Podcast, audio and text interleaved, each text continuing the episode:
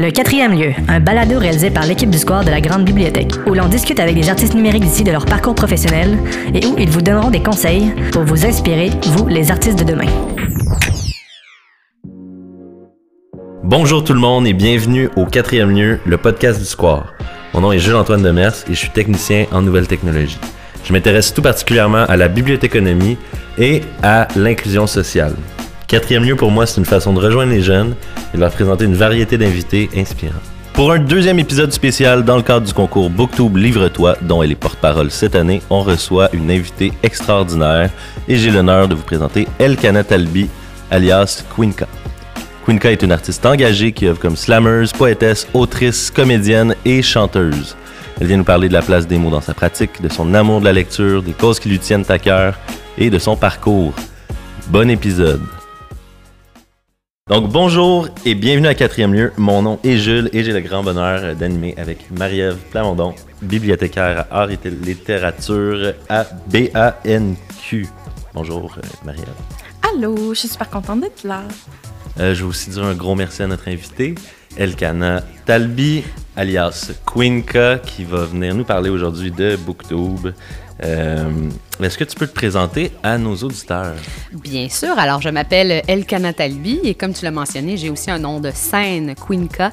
C'est un nom de scène quand je fais de la performance poétique, ce qu'on appelle aussi du slam dans le langage commun. Et puis, ben, euh, je suis aussi autrice. J'ai euh, publié un recueil de poésie qui est ici, à la, à la Bibliothèque nationale du Québec. du Québec. Je suis très heureuse. J'ai mon livre dans, dans, les, dans les antres de tous les livres. Voilà, c'est une fierté. Et donc, oui, j'écris, je fais de la performance poétique, je suis aussi comédienne. Donc, euh, voilà, il y a une grande, grande, grande amatrice de lecture. On va le découvrir ensemble de toute façon. Et euh, très heureuse d'être avec vous. Merveilleux. Puis Quinka, euh, ça vient d'où le nom? Est-ce que c'est ton alter ego ou c'est... Alors, euh, ben oui, il faut savoir que Elkana Talbi, ça veut dire. Ben, Elkana, c'est le nom d'une reine berbère. Alors, en arabe, c'est El Kahina.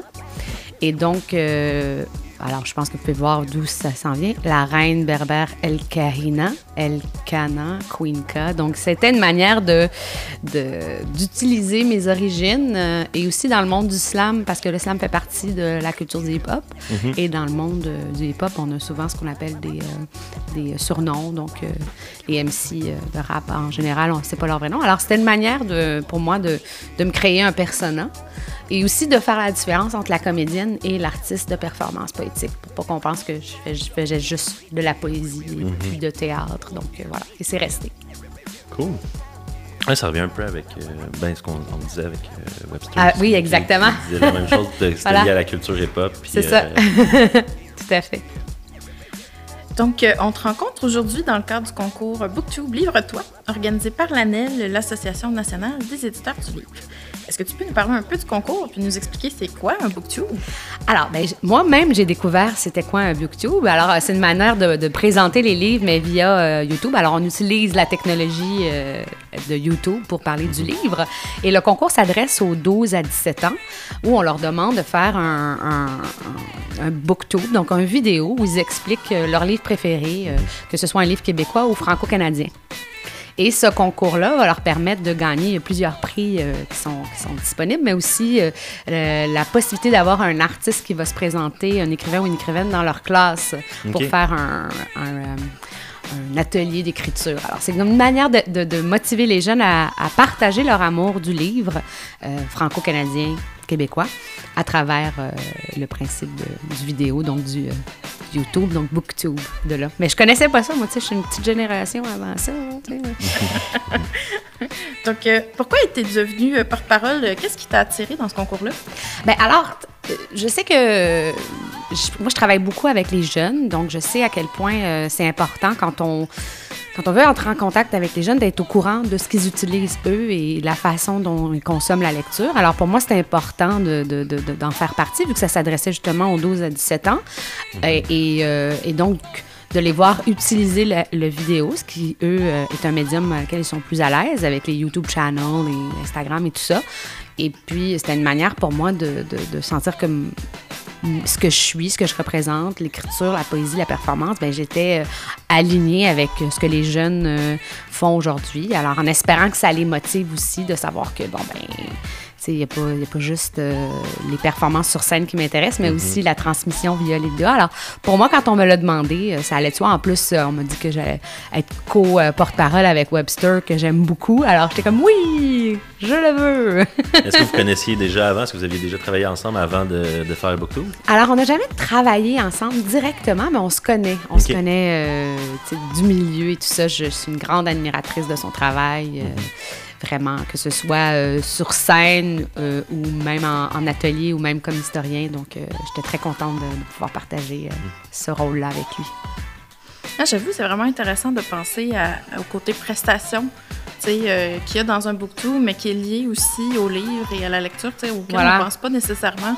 Souvent, prestation, c'est plus avec cinéma, c'est plus avec euh, Exact. le théâtre, par exemple. Donc, euh, c'est vraiment intéressant. euh, Oui, parce que les jeunes le se lien. livrent, tu sais, se livrent, bon, pas un jeu de mots, là, se livrent le livre, mais ils se livrent aussi, on voit leur personnalité, Ouais. ils nous parlent d'un livre qu'ils ont aimé, la passion, c'est une, une façon de transmettre leur, euh, leur amour de la littérature, mais via un médium qui est vraiment plus proche d'eux.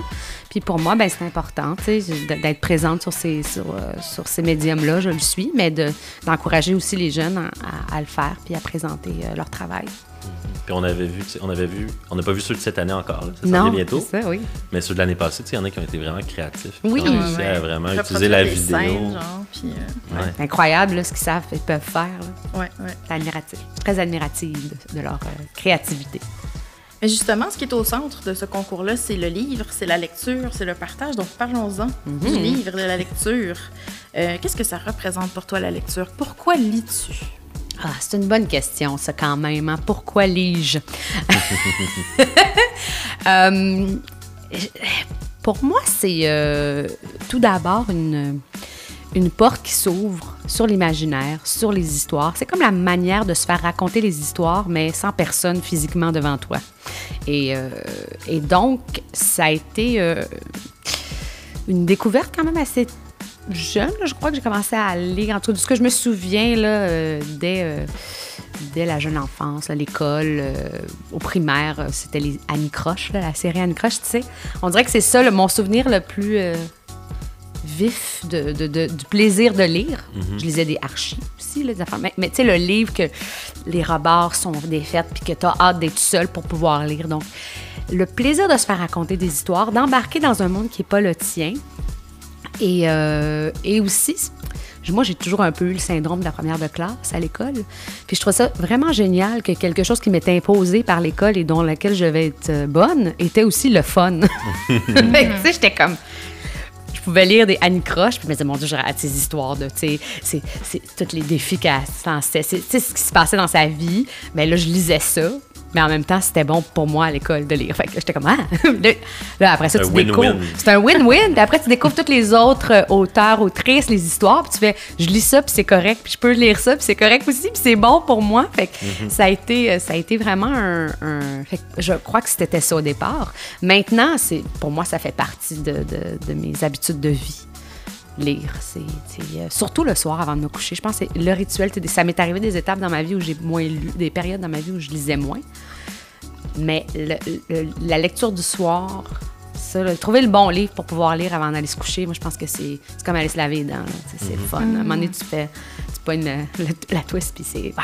Ça fait partie de ta routine. Ça fait partie de ma routine. Ouais, vraiment, vraiment. Là, de ce qu'on comprend, tu étais une grande lectrice euh, dès l'adolescence. Ben, Même avant? grande, euh, peut-être. oui, quand même, mais on dirait que j'ai- souvent la, la- la tendance à dire que pas autant que j'aurais peut-être voulu ou cru, ou, ou a cru l'être, tu sais, quand j'ai rencontré des vrais lecteurs après, là, tu sais, comment... Parce que je faisais des activités parascolaires beaucoup, je suis une fille qui consommait beaucoup de télé, qui en consomme encore, donc le soir, j'aimais ça écouter la télé, puis... Mais c'est correct aussi. C'est ça, oui, me parler avec mes amis, mais j'étais moins la petite, tu sais, seule recro- tu sais, à lire constamment, mais ça a fait partie de ma vie quand même très tôt et assez, assez présent. Il y a des moments où je me souviens me dire, ça fait un mois que j'ai pas lu, ou un mois et demi ou deux mois même, quand il y a eu des périodes comme ça. Euh, mais euh, j'ai fait un bac en littérature, un, un deck en littérature. Donc, quand je suis rentrée en littérature au Cégep euh, là, j'ai, la, la barre de lecture a, monté aussi parce que je me retrouvais à lire des livres plus fréquemment. Donc, je crois que ça a amélioré la lectrice que je suis devenue aujourd'hui. Ouais. Puis comment ça a commencé, ça? Qu'est-ce qui t'a donné le goût de lire? Qu'est-ce qui m'a donné le goût de lire? Euh, L'évasion. Ouais, le fait que en, allant vers un livre, que ce soit les archis, où là, je me retrouvais à, vivre la vie de, de Betty et Véronica et Archie et Jughead, puis là, tu sais, euh, ouais, l'évasion, le fait que en prenant un livre, peu importe où j'étais dans l'espace, peu importe où je suis physiquement, du moment où j'ouvre un livre, j'étais ailleurs. Puis ça me coûtait pas grand-chose, vu que je prenais mon livre à la bibliothèque en plus. Fait que, tu sais, pour absolument rien, je voyageais. Ouais. Une Tu belle sais. façon de le voir.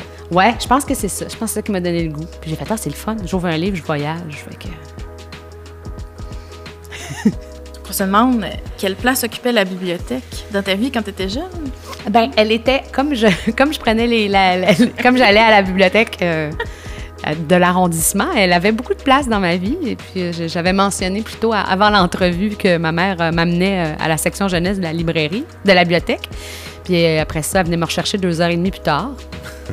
Là, je viens de comprendre en tant qu'adulte que ça lui permettait de faire ses courses puis d'avoir son temps à elle. Mais moi, c'était fascinant. C'était ma sortie. Tu sais, j'étais sans mes parents dans, dans l'antre de la lecture. Puis là, je, je pouvais vraiment juste comme prendre n'importe quel livre, le lire ou pas, au complet. Pas le re-ranger parce que la bibliothécaire était assez claire là-dessus qu'on le rangeait pas nous-mêmes, mais d'aller le mettre sur euh, le, le rack, puis d'aller en tirer un autre et vice-versa. Puis là, là, c'était le fun. là, de- les revues, les revues. Les revues jeunesse, là, les oh, filles d'aujourd'hui, puis tout ça que ma mère ne voulait pas m'acheter, mais j'ai passé toutes. Là, fait que oui, ça, ça occupait vraiment une grande place. Ouais, tout au long de ma jeunesse et de mon adolescence, beaucoup aussi, parce que là, j'allais étudier à la bibliothèque. Puis, euh, puis moi, je, je fais partie de la génération des, petits, gars- des petites. euh, Les fiches, là. les fiches. Ah oui, C'était les fiches. Fait que oui, fiches. beaucoup. Pour les gens qui nous écoutent, les Ah. fiches. Alors, c'était une façon de classer les livres et de retrouver les livres dans le temps qu'Internet n'était pas vraiment dans les bibliothèques puis qu'il n'y avait pas vraiment d'ordinateur non plus. Donc, euh, Donc, on, on- on espérait qu'il n'y ait personne qui, qui soit en train de chercher un auteur de la lettre P au même moment où nous, on voulait, parce que ça, ça veut dire que la personne était devant le tiroir fiche. Puis là, il fallait qu'on attende que cette personne-là finisse sa recherche pour aller faire la nôtre. Ouais. wow! Donc euh, là, j'étudiais là-bas, puis je, je lisais aussi. euh, tu sais, souvent, euh, à l'école, on avait des travaux à faire, fait que c'était beaucoup plus facile d'aller à la bibliothèque puis d'avoir les livres qui pouvaient nous aider pour notre recherche là. Puis c'était aussi, ça, ça, fali- ça facilitait en tout cas à l'époque un, un travail plus sérieux, je crois, de, de mes devoirs, parce que là, j'avais deux heures, j'étais à la bibliothèque, les livres de recherche étaient là, je les sortais pas, je, les, je faisais toute ma recherche là. Donc, quand je rentrais à la maison, ben mon travail était fini, tu sais, fait que c'était comme euh, que de peut-être euh, faire ça à la maison, puis là, tu sais, la télé, là, l'ami qui appelle, puis le souper, puis fait qu'il y avait quelque chose de... Un peu ce que j'ai maintenant avec les cafés, ben, pré-COVID, d'aller écrire dans un café. Tu sais, je me déplace dans un espace, je m'assois, je m'installe, je travaille, ou quand je vais dans mon bureau, tu sais, c'est ça, c'est comme à l'extérieur de la maison. La bibliothèque, c'était Ouais. ça. C'est ce qu'ils appellent le, le troisième lieu, là, qu'ils disent dans le fond, c'est comme le lieu entre. Tu as l'école ou le, le travail, puis Mhm. t'as la maison. tu Mais entre ça, les lieux.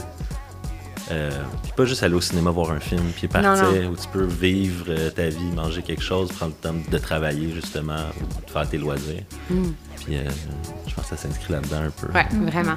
Est-ce que tu utilises encore les bibliothèques? Est-ce que tu y vas encore? Bien, c'est sûr que les cafés ont pris beaucoup plus de place euh, dans ma vie euh, parce que j'écris. Tu j'ai moins besoin de la bibliothèque pour aller chercher les livres dont j'ai besoin pour écrire parce que mon écriture se fait à partir de ce que moi j'ai à dire. Fait j'ai moins besoin de recherche pour appuyer euh, mon travail. Euh, donc, le fait que je puisse, euh, avec mon ordi, juste mes écouteurs, j'aime aussi beaucoup quand je vais dans les cafés que ça, ça bouge, puis ça, ça, ça tourne autour. Fait que je suis moins souvent dans les, bibliothèques. Quand j'y vais, c'est parce que je vais prendre des livres. Donc là, je vais aller. Mais j'ai découvert en plus ici dernièrement qu'il y avait un café.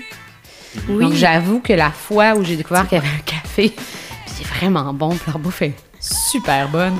Là, j'ai fait ah oh, tu sais, j'ai vu le danger de moi qui viens à la bibliothèque, mais dans le fond, je chill au café là, puis je sors un livre. Tu sais, je l'ai vu là, le, le potentiel dangereux là, de, de- de revenir encore plus à la bibliothèque. puis assez ironiquement, j'ai toujours envie d'aller à la bibliothèque le lundi. Ah non, Ah. c'est comme la seule Écoute, journée qu'on est fermé. Je le sais, Ah. mais c'est, c'est sérieusement, c'est un problème. On dirait que c'est parce que la fin de semaine, j'ai peut-être été trop euh, tu sais, euh, jovialiste. Puis là, le lundi, je me disais, ah là là, faudrait que j'aille travailler plus sérieusement dans un endroit tranquille. Non, non, non. Puis je suis à la bibliothèque, puis c'est lundi. voilà, c'est dit. Oh oui, OK. Je, je prône une bibliothèque 7 jours sur 7, comme le métro 24 heures sur 24. Ça fait partie des revendications Valérie Plante. Ouais. Si elle nous écoute. Si nous Si, écoute, si Valérie, tu nous écoutes, le message est clair. Voilà. Plus les bibliothèques. Mais ça se fait, hein, ça se fait dans d'autres endroits, là, des, des bibliothèques qui sont. On le voit dans les bibliothèques universitaires, en fait. Oui, c'est vrai. C'est ouvert 24 heures sur 24. Ouais. Les fins de ah, moi, j'aimerais ça. là. Je, je suis fan pour ça. Puis étant étudiant, c'est très apprécié des fois d'avoir un endroit où à 2 h du matin, tu es encore en train de, de faire un, un essai sur quelque chose. ou un- ouais. Il y a, tu sais, on parlait d'endroits tout à l'heure, les endroits, le troisième lieu. Moi, je t'avoue qu'un des lieux qui me manque, et je pense que peut-être que la bibliothèque pourrait répondre à ce lieu-là, c'est le soir écrire. Tu sais, un café, à une certaine heure, c'est plus un endroit où tu sais. Puis je l'ai fait, là, aller dans des bars très tranquilles pour essayer d'écrire, mais c'est pas évident. Mais je peux pas faire ça chez nous. Fait que, tu sais, un endroit où passer 9h30, là, tu sais, passer là, cette heure-là où tu fais. Moi, je tiendrais jusqu'à 1h du matin, mettons ça serait un endroit sécuritaire, euh, dans lequel tu es bien, où tu te sens euh, inspiré, disons. Fait que voilà. Puis il y a des gens qui travaillent vraiment plus le soir que Tout à le fait. jour. C'est pas Mhm. tout le monde qui, Non, qui à c'est 9 h le matin prêt ça, à se sent euh, créatif, là, où l'inspiration vient des fois. pour les familles, tu sais, des fois de dire, bon, ben, un des conjoints, les enfants sont couchés, un des conjoints reste à la maison, l'autre s'en va faire un petit, euh, un petit coup de travail à l'extérieur. Tu sais, c'est. En tout cas, voilà. c'est lancé. Plus de bibliothèques. Mais tu sais, euh, une des utilisations que les gens font beaucoup de la bibliothèque, c'est euh, c'est venir ici, s'installer et lire aussi. Oui. Puis là, ben, on se pose la question, tu sais, toi, est-ce qu'il y a un endroit où tu aimes lire, où tu t'installes et tu lis? Alors, j'aime beaucoup lire dans les transports en commun. Euh, parce que j'ai pas un déficit d'attention, là, mais quand il y a trop d'action autour de moi, euh, sais, je peux pas lire dans un café. Parce qu'il y a des gens qui parlent, puis là, mon oreille, elle écoute plus les conversations des gens que euh, ma lecture. Donc, si j'ai pas des écouteurs, tout ça. Donc, la bibliothèque, c'est quand même un endroit où, les fois où je suis venue lire, je me dis, je devrais venir plus souvent parce que c'est calme. Fait que là, tu peux vraiment te laisser aller, prendre un petit banc à côté de la, de la lumière. euh. Donc, mes lectures, c'est vrai. Transport en commun, sinon café, mais tu sais, des cafés justement où c'est très tranquille ou euh, assez grand pour que je puisse me retrouver. Je lisais à l'époque beaucoup euh, quand j'étais à l'université au Indigo Chapter. Ah oui, oui. Je lisais beaucoup là, parce que souvent, ce qui arrivait, c'est que j'achetais le livre, puis là, je m'installais, puis, euh, puis je lisais, puis il y avait un café. Une vrai, petite dépendance à la caféine, hein, clairement. C'est comme Je m'entends parler. Il y a un Oh. Ouvrez les cafés! mais, euh, mais oui, donc euh, des endroits comme ça, ça c'est, oui. Euh, sinon, euh, l'été, des fois, les parcs. Mais je suis une bibite à monde, j'aime ça observer les gens. Fait que, tu sais, il y a des endroits où on dirait que, à moins que je sois vraiment très embarquée dans le livre, je vais avoir tendance à, regarder ce qui se passe autour. Puis sinon, chez moi, vraiment le soir, chez moi, dans le lit. Tu ça m'est arrivé là, de me clencher. Quand je suis vraiment dans un livre, quand je suis prise, euh, je pourrais lire sur le bol de toilette. Ça, c'est rendu. Quand, quand un livre m'a euh, dans le ventre, je lis n'importe où. Surtout que j'ai une seconde, je lis. Là, C'était, je pense, le dernier livre qui m'a fait ça, c'est La trajectoire des confettis. Ah oui! tu sais, je veux dire, mon chum me parlait, puis j'étais comme, excuse-moi, je lis. c'est, tu sais, je- c'est Je ça. sais que j'aime un livre quand je marche dans le métro. Ouais. Je suis encore en train de lire.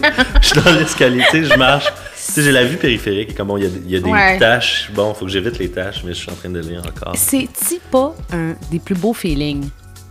Tu sais, quand on parle de voyage, là, c'est ça. C'est comme, t'es dans un... T'es seul au monde, mais t'es pas tout seul dans ce monde-là. Tu sais, t'es comme... Là, là, c'est genre, tout ce qui existe autour n'existe plus. Mhm. Puis t'es complètement, là, emporté par des personnages. Tu vis avec eux autres, là. Ouais, il y a des livres comme ça qui te... Moi, c'était Harry Potter, mais bon. Ça fait longtemps, hein? Ben oui. Euh, je viens de les commencer, je viens de les. ouais. C'est pour ça que j'étais comme... Je viens de Ah ouais. rentrer dedans. T'as pas vu les films non plus, hein? Fait que c'est tout nouveau. Non, j'avais vu les films. Ah, ok, t'as vu les films. J'ai j'ai vu les films. Mais il y a une grosse différence. Fait que tout le monde ressemble aux acteurs, malheureusement. Ah oui, c'est ça. Mais, Mais- ça, c'est tout le temps le problème quand tu lis un, un livre après avoir vu un film, là, tu sais. Mhm. Ben justement, avant de t'installer, euh, Mhm. dans ton lit ou euh, dans un café, comment tu fais pour choisir ta prochaine lecture? Est-ce que tu as des trucs? Comment, qu'est-ce qui te mène vers un livre? Bon, alors déjà, j'ai un, gros problème. Je suis une compulsive d'achat de livres. J'en achète beaucoup plus que ce que je lis. J'ai énormément de livres. J'ai même une section. Puis, tu sais, je suis pas capable de... Je suis pas, capable de, de m'en tenir, mais j'avais fait une section dans ma bibliothèque qui était les livres à lire avant d'en acheter d'autres. Et la seule manière que je réussis à tenir ma promesse, c'est que souvent, je décide que ce livre-là, je le lirai pas. Je suis comme, ah, je l'enlève. Fait que là, je fais, je peux aller m'en acheter un autre parce que j'ai une place. Wow. Ah oui. C'est vraiment Tu problématique. triches à ton propre Je système. triche C'est à mon propre vrai. système. Je suis sûrement la personne qui a commencé le plus de livres qui, n'a pas, qui ne les a pas finis. J'assume cette règle-là. Je crois que Oui, c'est un fait livre qui partie, t'accroche pas. euh, C'est les, les commandements. Oui, du- ça fait partie du droit des lecteurs. Voilà. Et ça, moi, je l'ai pris, ce droit-là. Mais en même temps, parce que j'en achète beaucoup, souvent, c'est ça. Tu sais, je l'achète, je le commence, puis il m'a pas accroché. Puis là, je suis comme, ah, ben là, euh, il reste là. Il reste dans la section que je devrais. Il y a la section, tu devrais les finir. Puis la section, il faudrait que tu les lises avant d'en acheter d'autres. Mais tu vois, là, tantôt, avant de venir ici, euh, je lisais euh, un. Je pense que c'était dans la presse. Parle d'un nouveau livre qui est sorti sur les, euh, les, euh, le rap, euh, les femmes euh, dans le milieu du rap aux États-Unis. Puis j'étais- j'ai failli arrêter au port de tête avant d'arriver ici pour aller l'acheter. tu sais. Puis là, J'ai acheté deux livres la semaine passée. tu sais. Là, j'étais là, non, le canal là, fini.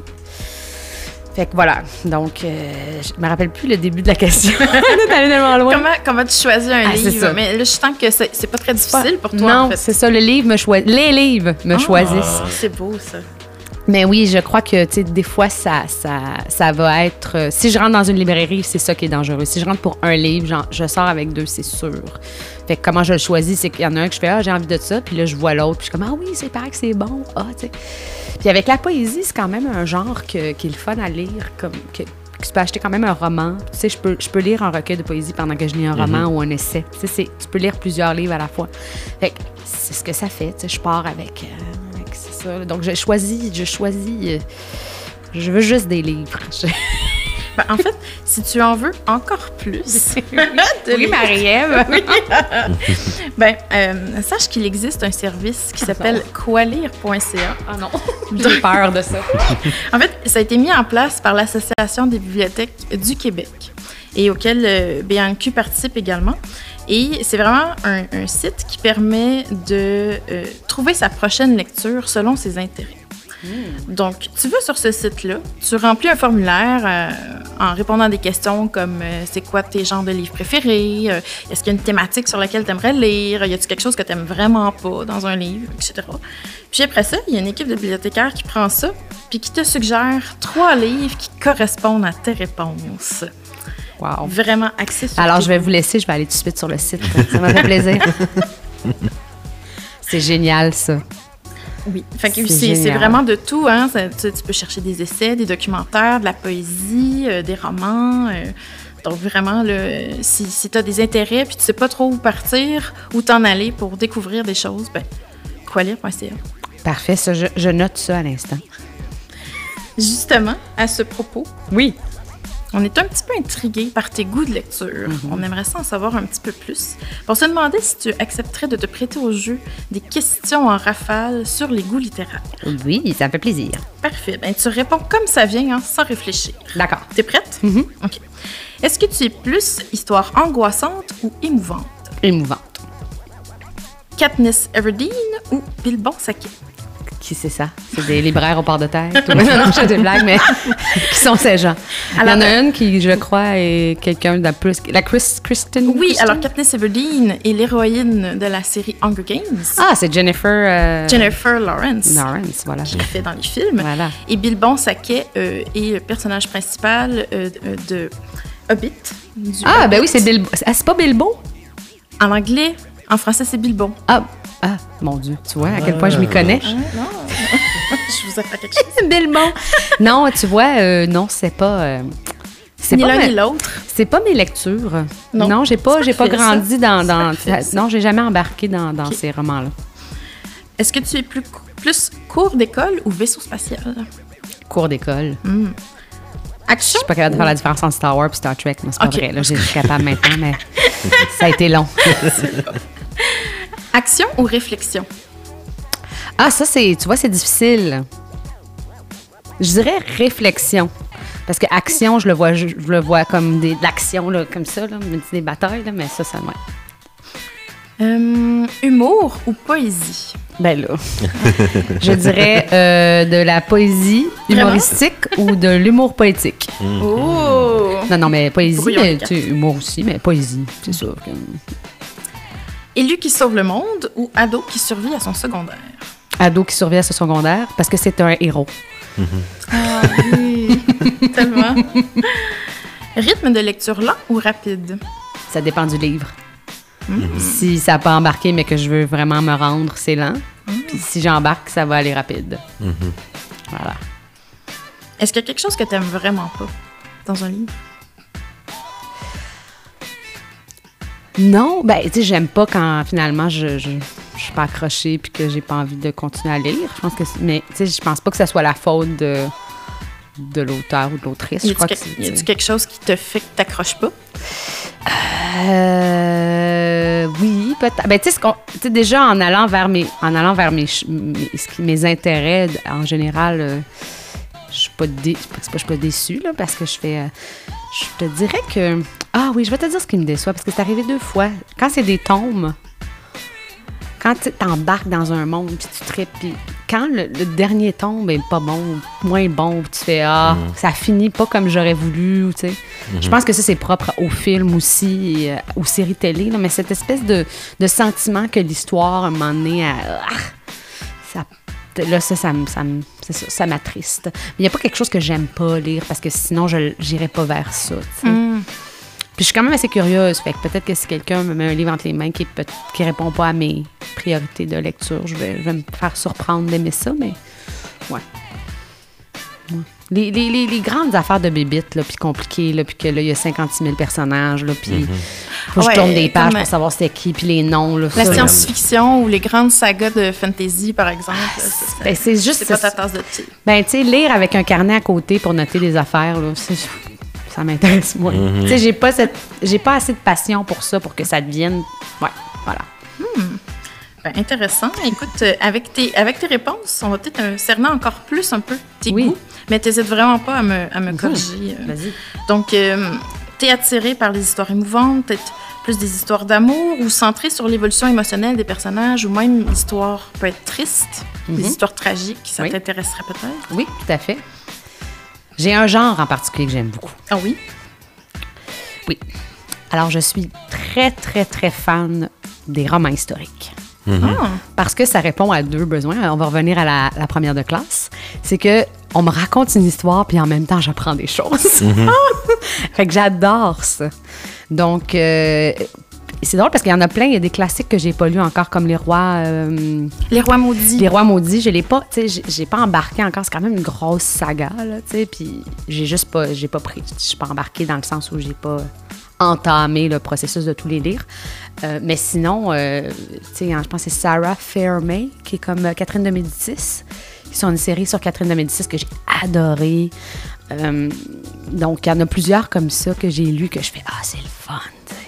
Je veux dire, La Rose. euh, Oui. de Umberto Eco, là. C'est pas la rose, c'est pas ça le titre. Euh, Il y a rose dedans, mais c'est pas ça. Ben, Ça, c'est ça la rose? Eh, ça, je sais. Ouais, mais c'est. Umberto, euh, Mais Umberto Eco, oui. C'est écrit, là, c'est tellement écrit. Au nom de la rose, c'est Au ça? nom de la Au nom de la rose. rose. Voilà. Merci, Marielle. Bravo. Au nom de la rose, là, tu sais, c'est un des premiers que j'ai lu. Et je me souviens, je veux dire, tout dans ce roman te répulse. Je veux dire, c'est brun-ish, en dessin médiéval. C'est écrit, là, en point neuf, là, je pense. Il n'y a pas d'espace entre les lignes, tu sais. Il y a deux chapitres, mais vous voyez, genre, là, tu sais, le livre, tu fais sérieusement, tout est pour que tu te sauves en courant. Puis, mon Dieu, j'en parle, puis je suis encore, là, euh, happée de cette lecture. Donc, ça, ça a été mon premier coup de cœur là, de roman historique. J'aime ça. J'aime ça parce qu'après, je cherche sur le- le- le- l'histoire, puis je continue à apprendre. Que c'est- vraiment un genre que j'aime, que j'affectionne particulièrement. Ouais. Donc, roman historique, euh, on, on comprend aussi que t'aimes euh, les romans plus réalistes, tu sais, dans le monde d'aujourd'hui. Quand même, ouais. Plus que dans un autre univers, par exemple, ou dans le futur. Ou, euh, Tout à fait. Oui. oui. Puis, euh, t'aimerais peut-être plus les romans introspectifs?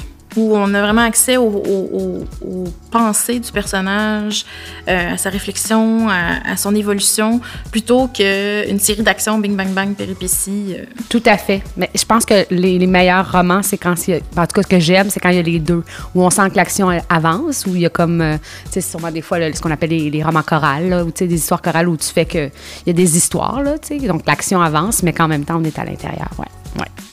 J'arrête pas de te couper. Mais non, mais non, mais vas-y, écoute, c'est juste, c'est juste du bon. D'accord.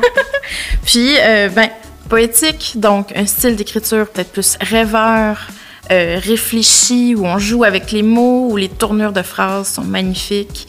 Ça, c'est quelque chose qui te parle beaucoup. Tout à fait. Tout à fait. De là, euh, des fois, des romans que je lis pas super bien en anglais. Mais des fois, il y a des, ou dans d'autres langues, des fois, c'est rare, mais c'est arrivé que des traductions m'ont m'ont, euh, rebuté parce que là, je sentais que. c'était- je sentais le traducteur franchouillard, mettons. Puis Ah j'étais là, oui. le, le roman se passe en Scandinavie. là, C'est pas possible que la personne ait dit ça comme ça. Là.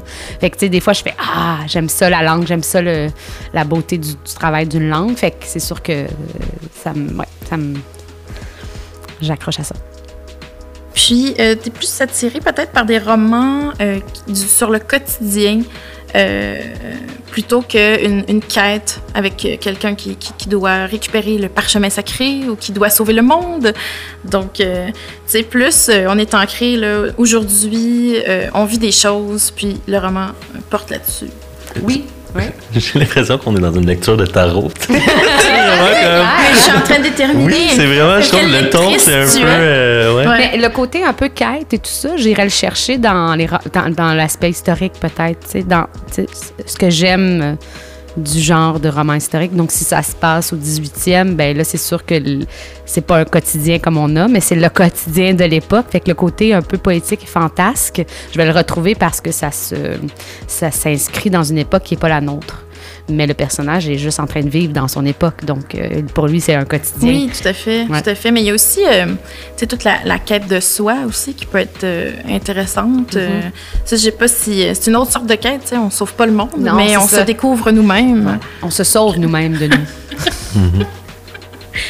Puis finalement, ben, j'ai compris que c'était comme moitié-moitié, genre euh, pour le rythme de lecture, ça te dérange pas qu'il y ait de la description, que ça soit lent? Non. Si ça t'intéresse, si probablement que c'est tourné, les phrases, le, le travail de la langue, tout ça. Tout à fait. Parce que sinon, c'est vrai que ça m'arrive de faire du diago, là. Tu sais, ça m'est arrivé des fois de faire, bon, là, ça, je- dans l'écriture, je sens pas une. tu sais, je sens pas que ça m'accroche. Je veux me rendre un peu à ce qui se passe, là.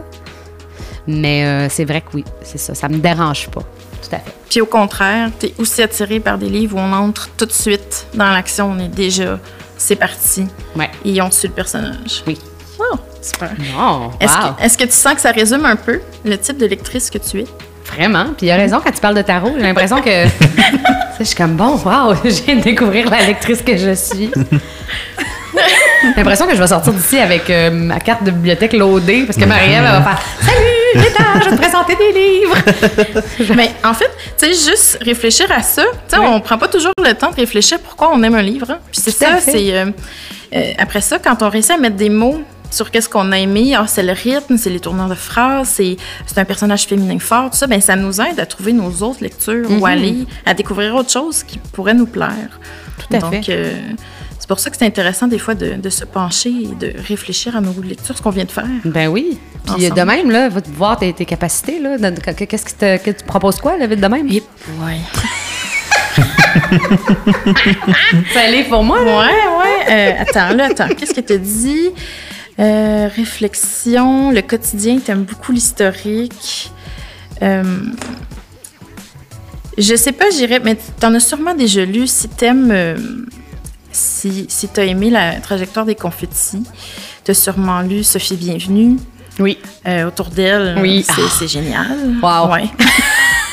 Sinon, euh, ah, c'est quoi son nom? C'est-tu Annie-Claude Thériault? Euh, Je suis plus sûre. Les filles de l'allemand. Ah, je connais pas ça. Ça, ça j'adore ça sur Marchand de feuilles. OK. Là, c'est plate parce que je me souviens pas du nom de l'autrice. Mais euh, Les filles de l'allemand. Les filles de l'allemand au Marchand de feuilles. C'est vraiment une histoire. C'est moi ce que j'aime, c'est que c'est une saga familiale, mais en un seul tome. Puis, euh, on suit vraiment euh, deux euh, jumelles, deux sœurs, qui, à la mort de leur mère, sont séparées. Il y en a une qui s'en va en Europe, l'autre qui reste au Québec. Puis là, on suit l'évolution, puis bien, il y a des punchs à la fin que je ne te révèle pas. J'adore. voilà, Merci. je te suggère ça. je suis contente. Euh, continuons sur les goûts de lecture. Oui. Est-ce que euh, tes goûts ont changé avec le temps? Est-ce qu'il y a des choses que tu aimais avant que tu n'aimes plus ou au contraire que tu n'aimais pas avant que maintenant tu adores? Ah, oui, euh, surtout au niveau de la poésie, parce que même si j'ai j'ai écrit de la poésie depuis très longtemps, j'en lisais pas nécessairement beaucoup. Euh, puis euh, avec le temps, là, euh, je me suis découverte découvert un, amour pour euh, des recueils qui étaient peut-être moins euh, faciles d'approche. Donc, euh, j'ai l'impression que ma lecture, elle s'est améliorée. j'ai, grandi, j'ai appris à apprécier les livres de poésie, à lire des, des livres auxquels j'aurais peut-être pas. en tout cas, prime abord, euh, j'aurais pas pu me plonger puis en retirer autant de plaisir. Sinon, vu que c'est con, mais vu que j'ai fait mon deck en lettres, puis que j'ai plongé assez tôt dans, les grandes œuvres universelles, ben, la complexité, mettons, des, de lecture, je l'ai apprise assez jeune. Tu sais, quand tu lis Germinal à 17 ans, puis que c'est sept pages pour dire qu'il descend dans un, dans un trou de mine, tu l'analyses, on dirait qu'après, n'importe quel autre livre qui est un petit peu complexe dans sa façon d'être, tu fais « Ah, ça va ». Donc, euh, peut-être que, ouais, peut-être que c'est ça, mais sinon, euh, ouais, je pense pas de temps, je pense pas. En tout cas, pas euh, vite comme ça, je te dirais que j'ai pas l'impression que, à part pour la poésie que je Que ça Très s'est vraiment développé. Là. ben, j'en suis consciente que Mm. oui, vraiment, je vais développer euh, mon, mon plaisir de lire. Ouais. Je te renvoie la question Mm-hmm. que tu m'as envoyée. Alors, aurais-tu une suggestion de lecture pour nos auditeurs? Alors, mon Dieu, mais là, les auditeurs, ils viennent de, tout, de tous les, les pans. Ils ont des goûts très différents. Alors, euh, qu'est-ce que je pourrais... Ben là, on en a parlé, mais la trajectoire euh, des confettis qui a été mon dernier coup de cœur euh, de roman québécois. Je le conseillerais peut-être pas pour les ados, par Pas contre. pour les ados, non, peut-être pas. Jeunes adultes. OK. Voilà. C'est vraiment pour les jeunes adultes, je pense que c'est un très bon euh, livre. Pour les ados, ben, je, je vais replonger à. Alors, on parlait de romans euh, historiques. Comme on peut pas voyager à cause de la COVID, ben, je vous dirais que euh, la série sur Catherine de Médicis, personnage féminin fort et tout ça, donc c'est Sarah Freeman, Freeman, je pense. Et le titre exact du livre, parce que c'est plusieurs tomes, ne me revient pas, mais je pense que c'est Catherine de, Catherine de Médicis, le titre. Sinon, il y a la trilogie berlinoise, que j'ai beaucoup aimé aussi. Euh, bon, c'est des romans étrangers, mais ce reste des romans qui sont le fun parce que comme on peut pas voyager en ce moment, ça peut être une bonne manière de voyager. Sinon, euh, j'ai lu... Qu'est-ce que j'ai lu dernièrement pour euh, les ados qui pourraient être appropriés, mettons? Euh, ben, Véronique Grenier en poésie, euh, Hiroshima, euh, Carnet, euh, c'est euh, chez nous, pardon. Hiroshima, chez nous, ça, ça, ça a été euh, deux recueils de poésie qui sont superbes à lire aussi. Là, c'est, euh, ça se lit vraiment bien, c'est accessible, c'est un, un bel univers. Donc, oui, je pense que ça serait ça. c'est- pas Ouais, c'est ça. déjà- Ben Voilà. c'est des C'est super déjà belles très bien. suggestions. Ouais, Ben oui. Fait que là, on a beaucoup parlé de euh, Quinca, la, la, ben, la, la- lectrice. Euh, mais Quinca, l'artiste, justement, je me demandais, est-ce qu'il y a des personnes en ce moment qui t'inspirent particulièrement? Des artistes, ça peut être des, des militants, des militantes, ça peut être n'importe quoi, mais qui, qui en ce moment dans ton travail t'inspirent? Alors, euh, moi, je suis en train en ce moment de, de préparer un recueil de poésie. Fait que je suis beaucoup.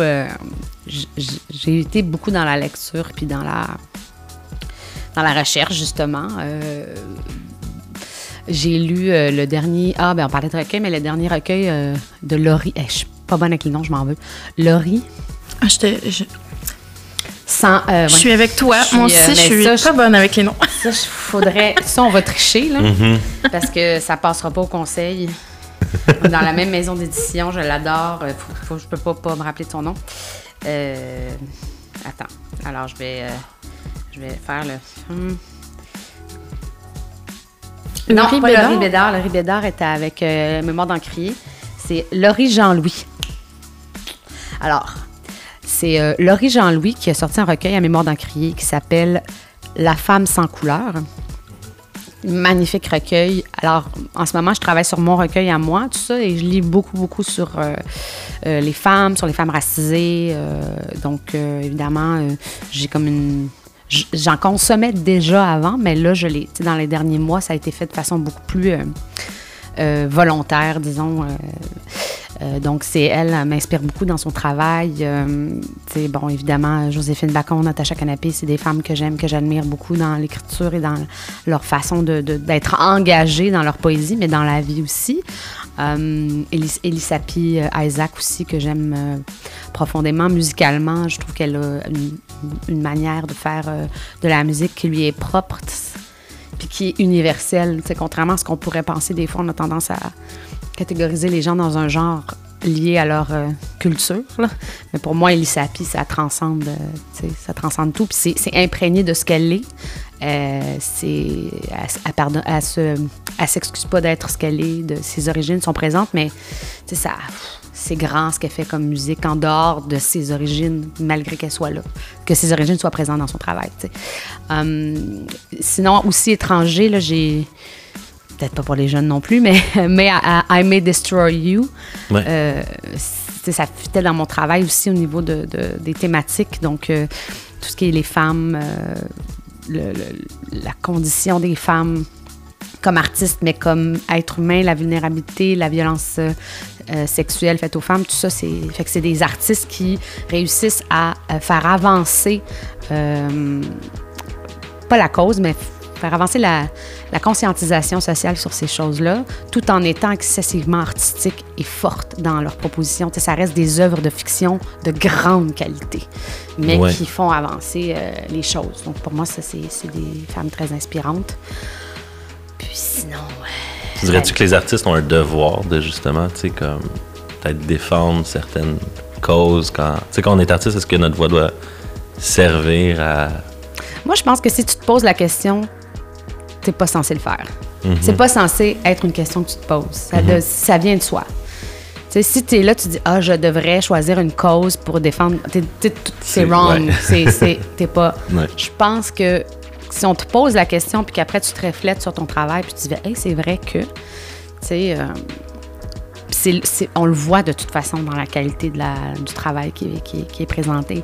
Euh, que c'est c'est que c'est des artistes qui. Il faut que ça parte d'une bonne intention. Il faut que tu aies envie de présenter euh, ça. Je pense à, par exemple, à Florence Lompré qui fait M'entends-tu, la série, où là, elle décide de. Tu sais, ça part d'une place sincère et réelle, une connaissance de ce milieu-là, puis un désir vraiment euh, d'être le plus authentique et les choix artistiques qui suivent après les décisions, que ce soit du casting à la réalisation, à seté, à- au texte, tout ça reflète cette importance d'être engagé Mhm. puis de prendre conscience. C'est pas, là dans l'œuvre, mais ça reste une œuvre artistique superbe. C'est la même chose pour les romans, de se dire bon ben je vais parler de telle affaire, parler de tel sujet, ben il faut que ça part de ce que tu as envie réellement de partager Donc, et de- et non pas de dire oh, on va parler de ça parce que c'est ça qu'il faut faudrait que je fasse en ce moment c'est- je représente ça mettons non c'est qu'est-ce que tu as à, à offrir? Mhm, que ça vienne de soi, puis que ce soit pas une pression extérieure. non, c'est ça. de tel sujet. Exactement. Naïm Fontaine qui fait, moi, je vais parler de. de- tu sais, c'est un peu son histoire, mais en même temps, elle nous raconte une histoire. Ça reste Mhm. une histoire, mais ça, ça la dépasse, ça, puis ça fait avancer. Tu La, la- la réflexion sur, euh, sur les Autochtones, puis sur les Premières Nations, puis notre rapport à- au, peuple, au peuple des Premières Nations. tu sais. Mais là, t'en as parlé déjà un peu, je pense. Là, ce que je retiens, c'est euh, à la cause du droit des femmes, peut-être aussi la- les femmes racisées, puis Mm-hmm. euh, là, t'as parlé des Autochtones. C'est quoi, justement, si t'aurais à expliciter, c'est quoi les causes, les enjeux sociaux vraiment qui te- t'habitent en ce moment? c'est. L'injustice, Ouais. encore, de, et surtout les injustices qui se répètent. Donc de faire, OK, là, ça. Le fait qu'on soit encore en train de dire à quel point euh, les violences euh, sexuelles euh, sont présentes. donc, ces causes-là, là, tu sais, je fais comme.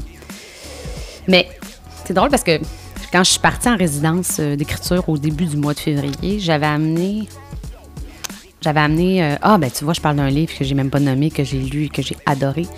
Et là, ma dyslexie, ma difficulté à nommer les, gens euh, va jouer en ma défaveur. Mais c'est Americana de. Ben, j'arriverai pas à prononcer son nom.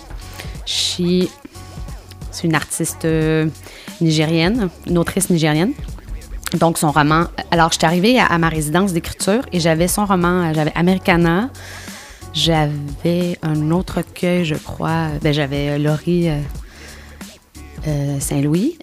J'avais. Attends, c'est quoi que j'avais d'autre? J'ai réalisé que tout ce que j'avais amené, c'était des œuvres écrites par des femmes. Mais je l'avais pas fait de façon consciente. Hein, c'est génial. Ouais. Puis le soir, j'ai écouté des films. J'ai écouté euh, euh, le portrait d'une jeune fille en feu. Le, le- le lendemain, j'ai écouté euh, Young Woman, euh, pr- Promising Young Woman. Puis après, j'ai fait, mais voyons, j'ai juste regardé des films avec des personnages féminins, mais en plus réalisés par des femmes. Les livres que je lisais étaient toutes des autrices, mais je n'avais vraiment, en toute sincérité, pas fait ce choix-là consciemment. C'était les œuvres qui, m'intéressaient au moment où... je- Puis je me suis dit, à moi-même, je fais, ah, je pense que c'est ça, réussir à, remettre en, à, à- redonner aux femmes leur place dans la culture, c'est quand on fait ces choix-là sans. Parce que pendant des années, je l'ai fait de façon consciente parce que c'était nécessaire. Parce que je me disais, Elkana, on encourage les œuvres faites par les femmes. Parce qu'instinctivement, j'allais vers. Et là, maintenant, on est rendu à l'étape. Et là, c'est là que je pense que la bataille se gagne. C'est que quand tout ce qui m'est offert est déjà tellement bon et ça donne que c'est des femmes qui l'ont fait, là, j'étais comme. Et pour plusieurs des femmes racisées, fait que là, j'étais comme, waouh! C'est génial. Ah ouais, Donc, je pense que là, pour moi, c'est ça, la, la- c'est comme ça qu'on qu'on réussit. C'est comme un résultat, dans le fond, c'est Oui, ça. Là, c'est tu ça. as vu le résultat à force de. Fait qu'au début, c'est peut-être de faire un effort, justement, pour mettre ces personnes-là de l'avant pour Exactement. que. Après ça, la roue roule d'elle-même. euh, C'est ça. Ça se fait donner le petit naturellement. pouce de- de Parce que tout le monde était comme, Ah, c'est un superbe film. Puis là, j'ai fait, ah, je l'ai pas vu. Fait que là, je, bon, je, je Mhm. vais écouter ça. Puis donc, je vais regarder ce film-là. Je vais lire euh, Americana. Ça faisait des années que le monde, tu sais, que ça faisait quelques années que les gens me disaient, ah, c'est vraiment bon, tout ça. Puis là, j'ai fait, ah, je vais le lire. Donc, ces choix-là qui se retrouvent à être faits euh, sans que j'aie réellement euh, ben, dit, ah, là, faudrait que je. Alors que, c'est ça. Pour moi, c'est là la réussite. Ouais.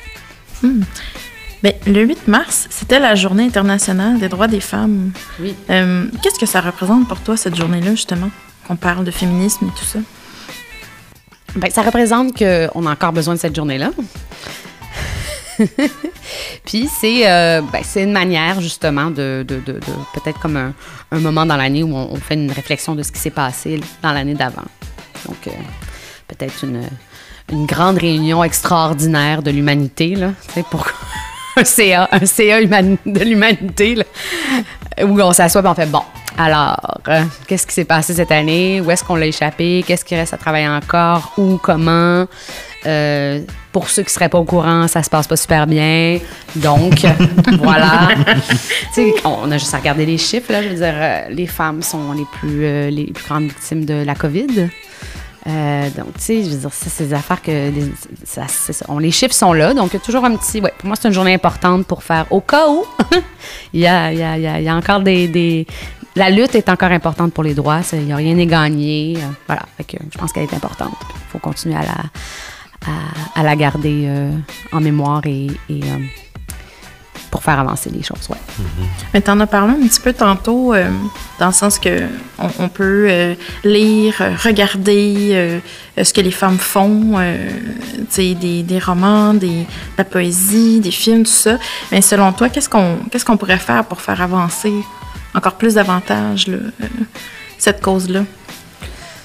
Ben, je crois que d'un point, en tout cas du point de vue peut-être culturel, je crois qu'il y a quand même beaucoup de choses qui se sont, euh, euh, qui ont été faites, qui au début ont fait grincer bien des dents. Euh, comme par exemple, je pense au cinéma où on a carrément fait, on va prendre, on va faire du quota. Il va y avoir plus d'œuvres féminines, de réalisatrices qui vont être subventionnées. Puis d'assumer l'action. Qu'est-ce que ça fait, ça? Ça fait qu'à un moment donné, on se retrouve avec au box-office la déesse des mouches à feu, puis il n'y a personne qui fait Ah, c'est parce que c'est une femme. Non, c'est un bon film. Mais pour arriver à ça, ben on a donné de l'argent à plein d'autres films. L'année passée, Antigone, film est réalisé. Donc, des fois, il faut, comme on disait, il faut forcer, il faut se forcer à faire cet effort-là. Ça s'appelle pas des biais cognitifs euh, pour rien. là. C'est qu'on on, on- on- on prend un chemin, puis on prend, puis on est habitué. S'il y a personne qui fait ouvre tes œillères, regarde par là, instinctivement, tu vas pas y aller, tu sais. Fait que là, on le fait ça, puis là, à un moment donné, fait qu'il faut continuer à faire ça. Il faut continuer à privilégier les œuvres féminines, queer, de femmes racisées. Tu sais, il faut, il faut mettre de l'avant toutes ces personnes qui n'ont pas la visibilité qu'elle- qu'elle, euh, que la majorité a. Pas euh, de faire euh, disparaître la majorité, c'est pas ça. C'est juste de, de donner cette espèce de, de, de, de, de coup, de coup de main pour les mettre de l'avant. Parce que ce que ça fait, c'est que les, les meilleurs d'entre euh, tous ces gens auront enfin euh, la visibilité qu'ils méritent pour leur travail, égale à ce- aux autres autour d'eux qui sont des représentants de la majorité. C'est juste ça qu'on dit. Puis aussi, quand on se fait raconter des histoires, c'est pas vrai qu'on a besoin que ce soit exactement la même personne que nous qui nous raconte une histoire. C'est pas vrai. tu sais. Contraire, hein. J'ai parlé d'Haruki Murakami tantôt. Je dirais, il y aurait rien de plus éloigné dans, dans ce qui je suis que le Japon futuriste, là, tu sais. C'est pas, c'est pas moi, tu sais, mais j'ai embarqué dans cette histoire-là.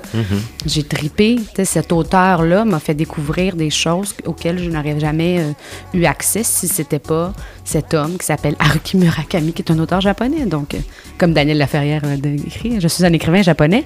Donc oui, j'ai besoin d'embarquer dans des histoires qui sont pas nécessairement un reflet de qui je suis. Sauf que pour pouvoir savoir qui je suis, c'est bien qu'il y ait des histoires qui me représentent aussi. Et moi, Ouais. en tant que femme racisée, ben, c'est bien si j'ai des histoires de femmes racisées aussi, j'en ai autant accès. tu sais. Donc, puis Madame de, la- le, le jeune kid de, de 14 ans à Bécomo, ben ça se peut que, ça- que mon histoire à moi euh, l'intéresse aussi, puis qu'il trouve des affaires là-dedans. Puis c'est juste de rendre ça accessible, de le faire de façon volontaire et assumée. Puis à un moment donné, euh, la vague va être bien prise. Une autre thématique que tu abordes aussi dans tes œuvres, c'est l'identité. Ouais. Beaucoup. Euh, c'est quoi pour toi l'identité? Ben, elle est multiple. Déjà, moi, c'est sûr que celle que, que je prône de l'avant, c'est mon identité culturelle, mon identité sexuelle. Donc, euh, le fait que je sois une femme, puis que je sois euh, issue des communautés euh, euh, visibles, comme on dit, mais ma culture tunisienne, ma culture tunisio-québécoise. Donc, pour moi, ça, ça fait partie de mon identité. Euh, ensuite, il y a mon identité, euh, je dirais, culturelle. Tu sais, le fait que je suis quand même quelqu'un qui baigne dans la culture, qui aime les arts, que tout ça, ça fait partie de mon identité aussi. Euh, donc, oui, ça, je ne sais pas pourquoi ça emprunte autant dans, ma- dans mon travail, mais j'ai l'impression que c'est comme un, un- un lieu commun. On a tous, on se questionne tous sur ça, que ce soit. Tu n'as pas besoin d'être un enfant de deuxième génération pour te questionner sur ton identité. Donc, pour moi, c'est comme un, un middle ground. C'est un endroit où on, un lieu commun où tout le monde se peut se rejoindre. Puis après, ben, en te parlant de, de- des conflits que je ressens par rapport à mon identité, Ouais. euh, ethnique, peut-être que toi, ça va résonner chez toi, juste par rapport à t'habites dans un village, puis tu sais, euh, la famille de, tu sais, ton rapport avec la grande ville, tu sais, différent, fait que tu vas comprendre cette affaire-là, tu sais, ou euh, fait qu'il y a des choses qui se, qu'il y a des choses qui se, qui se rejoignent, fait que c'est pour ça que je pense que j'aime parler de ça. Mhm. Je pense qu'on, c'est là que l'humain peut, Ben, tout le Peut monde se reconnaître. ce, ce questionnement-là. c'est Puis ça. c'est pas rendu à 17 ans. Là, Parce que là tu sais, t'as ton identité. Non. je- Dernièrement, là, ça changeait. là. J'étais comme. euh, ça change. là. On ça évolue- évolue. on Ouais. évolue tout le temps. Ouais. Oui, Ça. c'est ça, on évolue tout le temps. Puis comment la société évolue fait qu'on évolue avec elle aussi, tu sais, dans la mesure où, moi, il y a des, des questions que je me pose maintenant, aujourd'hui, sur mon identité, que je ne pourrais pas me poser si la société n'était pas où elle était rendue. Parce que là, on nomme des choses auxquelles moi, je savais même pas qu'on pouvait nommer. Puis là, je fais, ah, intéressant, je me suis jamais questionnée là-dessus, tu sais. Tu vraiment pris la peine de me questionner? Non. J'avais pris pour acquis que c'était ça parce que tout le monde autour de moi était comme ça. Ouais. Tu sais, pour moi, ça, c'est hyper enrichissant parce que là, je fais. Ah! je, me regarde différemment. Et donc, je permets de regarder les autres différemment aussi. tu sais. puis de Ouais. faire, ah, ben là, euh, peut-être que l'autre a le plus à m'apprendre que je pensais, puis plus- on a peut-être plus en commun que je pensais aussi, tu sais, donc... euh, ouais, je trouve ça vraiment intéressant, ça, oui. Il y a des gens qui se sentent menacés aussi là-dedans. Je pense que c'est ça le problème, des fois. C'est là l'erreur. C'est c'est parce que c'est toujours. Bon, ça, c'est la psychopop euh, de ma maman, là. Mais, tu sais, le verre à moitié vide, le verre à moitié plein. Tu sais, pour moi, c'est pas une. Il a pas une. On ne t'enlève pas quelque chose. Quand l'autre prend, il ne t'enlève pas. Sais, il faudrait arrêter de penser en mathématiques.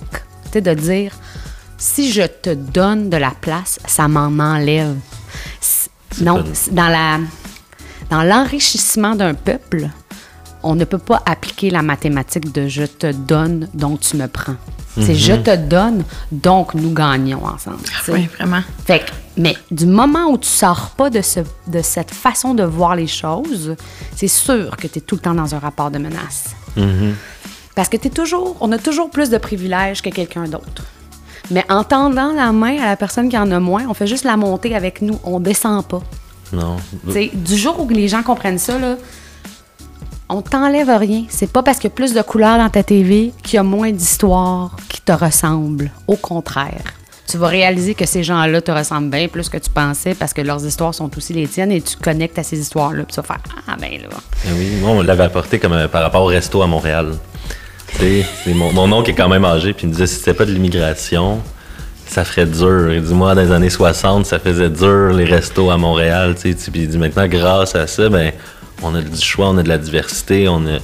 Fait que finalement, Montréal, bon là je parle de Montréal, Oui, c'est oui, un oui. peu partout, là, mais tu sais, il disait grâce à ça, ben, on mange mieux, tu sais, grâce à justement, c'est. Tout à Je pense que ça s'appliquait culturellement aussi. au- Ben oui. Ben, la bouffe, c'est culturel, mais. Mais tu sais, je veux dire, on s'entend-tu que c'est pas parce qu'on mange des choses différentes que la poutine n'existe plus? Non, Au même- contraire, c'est que maintenant, on a des déclinaisons.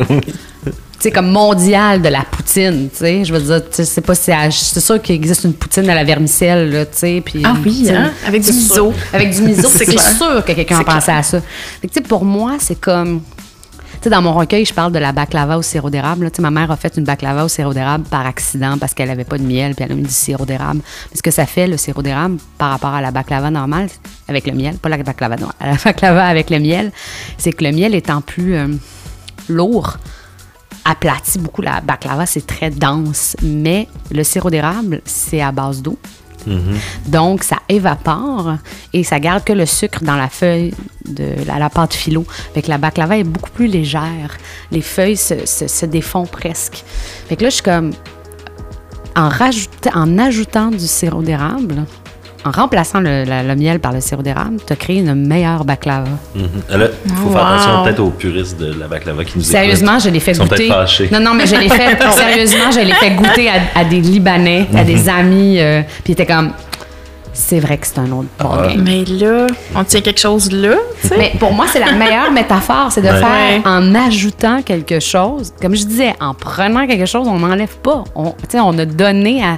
Sais, la pâte a fait Ah, c'est le fun. Puis là, on découvre autre chose. Ça n'enlève rien à celle du miel si t'as envie d'une grosse baklava là, qui t'arrache là. Elle est bonne.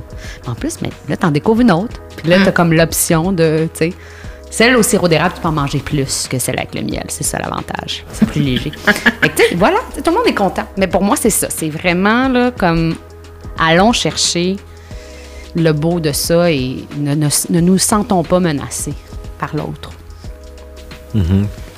Ah ben, en parlant de l'autre. je fais les liens, je fais les liens pour vous. Mais non, mais tu fais beaucoup. euh, tu sais, on, regardait un peu euh, par rapport à tes spectacles, les recueils que tu as fait. Tu as fait beaucoup de travail. Là, tu parlais que tu avais travaillé en résidence aussi. Beaucoup de travail collaboratif.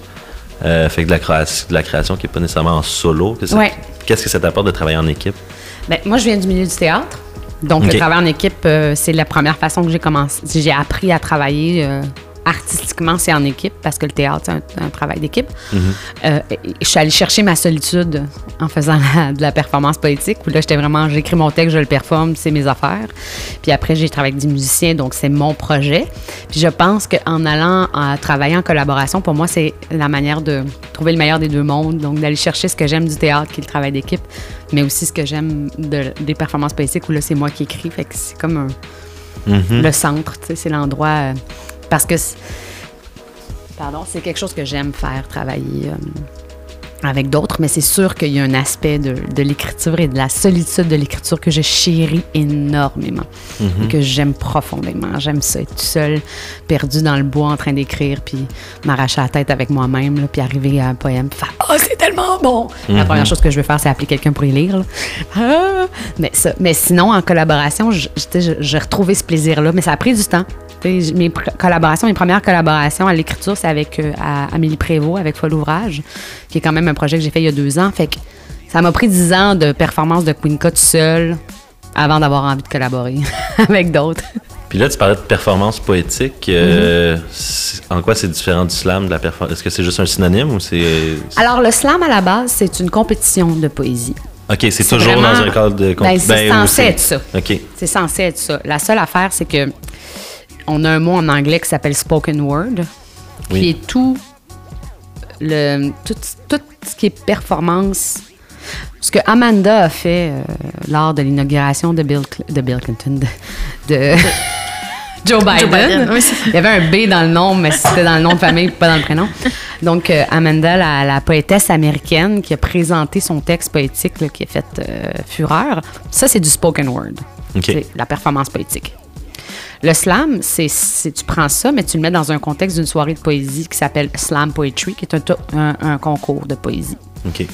Par contre, quand c'est arrivé dans le milieu euh, francophone en France, dans les années 80-90, les tournois de slam, euh, ça fonctionnait, mais les gens ont pris le, la performance poétique, puis ils ont décidé d'en faire un album, dont un certain Grand Corps Malade. C'est un album de slam. C'est beaucoup plus facile de dire slam comme si tu, pa- si tu disais un mot en français que de dire spoken word. Ouais. Ah ouais. Fait que hein. slam est Ah, devenu l'équivalent francophone de spoken word. Là, tu parlais que c'était comme une compétition. Ça vient, c'est-tu lié au milieu du hip-hop et des battles, des Ah, rap ouais. battles, justement? La différence, c'est que, tu vois, on a, on a ce qu'on appelle les rap battles, qui sont ce qu'on connaît avec Eminem, qui est vraiment de l'improvisation, 30 secondes, t'improvises, Mhm. puis en bataille. Tu as les soirées slam où là, ton texte est déjà écrit, tu as trois minutes devant un public, le public vote, C'est ça. puis c'est a cappella. Et tu as les, ce qu'on appelle, qui commence un peu plus à, à- à être connu avec la fin des faibles à Télé-Québec, qui s'appelle les End of the Week, qui est des compétitions de MC, où là, euh, chacun compétitionne par, avec lui-même. Donc, ils ont euh, du temps pour faire un, te- euh, un texte a cappella, un texte sur de la musique. Ils, ils doivent improviser sur des objets qui pigent. Puis à la fin, celui qui a eu les meilleures notes gagne cette compétition-là. Fait que tout ça fait partie de, de la famille des, des, des compétitions, disons, de hip- hip-hop. Parce que dans le monde du hip-hop, il y a des compétitions pour toutes les... Tu sais, les, les, les dances, là, comme les- le breakdance, c'est la compétition des danseurs. Ouais. Le slam, puis les, les rap battles, c'est la compétition des rappeurs. Le end of the week, c'est les MC. Euh, Il y a des compétitions de tag. Fait que, tu sais, c'est comme un univers où t'es- t'es meilleur en, en- en faisant des compétitions avec les autres. Ouais. Donc, tout ça fait partie de, de cette famille-là. Le spoken word et le, le- le- le pendant, euh, je te dirais, euh, euh, spectacle, disons, ou, per- ou, euh, performatif, c'est pour ça que je dis performatif, de tout ça. Ça veut dire c'est la création du spectacle. Moi, je fais du spoken word, je fais des performances de poésie. Si je suis pas en compétition, j'ai un, je dis mes poèmes, il y a des musiciens qui m'accompagnent, mais c'est de la poésie qui est performée. C'est pas une chanson, euh, c'est pas une pièce de théâtre, c'est pas un monologue, c'est la que poésie performée. Ça, y a-tu ta, ta recette à toi? Je veux dire, est-ce qu'il a Queen Cup c'est sa façon de faire ou c'est quelque chose qu'on voit beaucoup dans le fond? Toi, a que tu crées ton spectacle au Je crée mon spectacle, mais il y a plein d'artistes. David Goudreau, euh, avec son Ouais. monologue en ce moment, qui a fait, c'est un peu ça. Mais lui, c'est presque. Lui, il penche aussi vers la conférence parce qu'il intervient, il, pose, il parle de son. De son euh, il parle de, de tout son, euh, son background de travailleur euh, social, tout ça, tu sais. Fait que mais chacun, chacun met sa couleur. euh, euh, mais la- la- le lien de base est le poème. Après, comment tu le déclines, chacun le fait à sa manière, mais c'est vraiment la base et le, poème qui est mis sur scène. Après, comment tu le mets sur scène, c'est propre à chaque artiste. Moi, je le mets sur scène souvent avec de la musique, avec les mêmes musiciens avec qui je travaille, où ils m'accompagnent dans ça. Euh, mais chacun le fait à sa manière, euh, avec ce qu'il a envie. Mais on est plusieurs à faire ça quand même. euh, beaucoup. Natacha Canapé-Fontaine le fait avec Bleu Abricot l'année passée, où elle faisait ça, le recueil de poésie au complet qu'elle présentait sur scène avec euh, un accompagnement musical. Il y avait de la peinture, il y avait de la danse aussi. Donc, chaque artiste euh, fait vivre sa poésie sur scène. Mais c'est une performance, tu sais. On n'est pas dans la compétition ou dans la. Ouais, mais puis j'imagine que ça va teinter ta façon d'écrire. Si tu le fais, mettons, justement pour un recueil d'écriture, là, tu dis que tu vas être plus tout seul, toute seule. Non seulement la- le processus créatif, mais aussi le résultat, ce qui va être beaucoup très différent. euh, Tout à ouais. fait. Oui, oui, vraiment. Mais tu sais, moi, tout Je ce parle que de je- l'écriture, De l'écriture, oui, oui. Ouais. Tout ce que je performe comme Queen K, quand je l'écris sous Queen K, c'est très différent que quand j'ai écrit Moi, figuier sous la neige avec Ah, oui? Elkana. Là, oui. Puis là, ce que je fais en ce moment où je suis en écriture de, de recueil, là, j'écris vraiment des poèmes qui vont être lus. Après, si je décide de les faire sur scène, ça va être autre chose, mais c'est vraiment une façon de réfléchir qui est complètement différente que quand j'écris en sachant que je monte un show. Ah, mais c'est intéressant. ça. Ouais. Ben oui, parce que c'est monté pour être dit versus pour être lu. Pour moi, il y a une petite. Après, ne- ça ne veut pas dire que ce qui est lu ne peut pas être dit. Tu sais, je parle pas de comment on transpose l'objet. Je parle de moi en tant qu'écrivaine, en tant qu'autrice. Comment je réfléchis à mon écriture en fonction de où elle se retrouve Ouais. versus comment quelqu'un va prendre ce que j'écris. Puis, quelqu'un pourrait décider de monter mon recueil. Moi-même, je pourrais décider de faire Moi figuer sous la neige en spectacle. Ouais. Mais là, ça va être Queen K qui, ou Elkana qui fait je prends cette œuvre-là et j'en fais quelque chose de scénique. Mais quand je l'écris, je l'écris pour que ce soit lu, pour que ce soit dans un recueil. Quand tu le fais scénique, là, c'est- c'est-tu une question de rythme? C'est une question Ouais. de son? De... Oui, une question de rythme, une question de son, une question de c'est quoi ma c'est quoi que je veux raconter dans ce spectacle là les textes euh, les- mes premiers spectacles c'était des textes des scènes slam donc des textes qui duraient en bas de trois minutes dans une structure très claire que après j'ai pris puis j'ai monté en spectacle mon deuxième spectacle, c'était un peu aussi la même chose. Le troisième, je savais que je faisais un spectacle, fait que j'avais un texte de début, un texte de fin, je savais où je voulais mettre les textes. Puis le dernier, ben c'est un long texte, mais ben, pas- non, il y a 15 textes, mais il y a jamais de on sent jamais que c'est vraiment la fin ou le début de- du texte. Là, mais ça a été réfléchi. J'ai écrit en pensant à ça. Fait que le processus d'écriture est vraiment spécifique à ce que ça va être après, en sachant pourquoi j'écris. sais. Alors qu'en en recueil, on est complètement dans une autre façon de, de réfléchir l'écriture. Puis si mes spectacles, je les écris avec des musiciens, je travaille avec des musiciens, fait que je les écris, mais je le sais qu'ils sont mis en musique. Ouais. Fait que, y a comme, Fait que je le dis à haute voix, puis là, je fais, ah oui, ça, ça marche pas, ça marche pas, je réécris, tu sais. Fait que par le temps que je le fais en spectacle, ce que j'ai écrit la première fois, puis comment ça s'est trouvé, ça a changé. Fait que t'es comme toi-même deux artistes ou plusieurs. ouais, j'aime façon. une forme de schizophrénie artistique. Oui, Ouais. tout à fait. Ah, mais c'est cool. Puis, euh, ben, tu sais, c'est cool d'avoir le Queen K aide à ça, j'imagine aussi. Oui, c'est ça que fait. tu disais tantôt. là. Ouais, ouais. Euh, on fait un petit retour en arrière. Euh, on euh, t'avais déjà dit que tu avais découvert le théâtre à 12 ans. Fait que si tu n'avais pas découvert le théâtre à 12 ans, tu serais devenue gardienne de but au hockey. OK. Ça, je trouve ça très cool. Ouais. Euh, de un, est-ce que ça occupe encore une place dans ta vie, le sport, ou là, c'est le théâtre, la poésie, l'a l'a tout emporté, puis le, le hockey, c'est loin derrière toi? Euh, alors, je te dirais que quand j'ai commencé à faire les scènes slams, qui étaient des soirées de compétition, Ouais. je crois que ce qui nourrit mon, mon désir était, était euh, se retrouver dans la compétitrice de hockey en moi. J'aimais ça. J'ai aimé retrouver la, la, la, la- la- la- l'adrénaline de la compé que j'avais quand je faisais du sport, que j'ai perdu par, la, par, par, par après. Le problème avec la ringuette ou le hockey, parce que moi j'ai commencé comme joueuse de ringuette. Pourquoi j'ai dit j'aurais fini comme gar- gardienne de bois hockey, c'est que il arrive à un certain niveau à l'époque, en tout cas en ringuette, là, où si tu voulais continuer à, à- à- à jouer de façon, tu voulais augmenter ton niveau, fallait que tu switches au hockey. euh, ben, c'était- pour les filles, je pense que c'était peut-être plus difficile parce que ringuette et hockey féminin, c'est pas exactement la même chose. Mais pour les goalers, il y avait beaucoup de goalers qui partaient de, euh, du, de la ringuette puis qui allaient au hockey féminin. Fait que ça fait que à l'âge où j'étais rendue, fait que 12-13 ans, si je voulais continuer là-dedans, parce que j'adorais, il aurait fallu que de un, ça soit la seule chose que je fasse, puis que là, je switch complètement. Mais là, le théâtre est arrivé dans ma vie, puis j'ai trop trippé, fait que c'est con, mais tu sais, je suis passée d'une équipe à l'autre. J'ai juste changé de temps de glace, c'est bon, tu sais.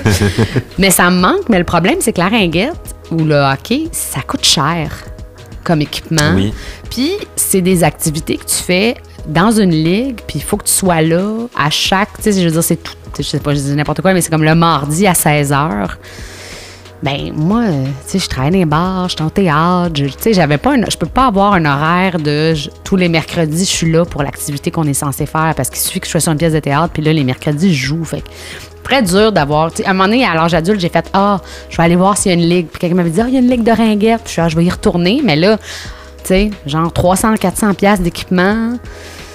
Euh, Il faut que tu sois là au moins 3-4 fois par semaine. J'ai fait, c'est un engagement que je peux pas prendre.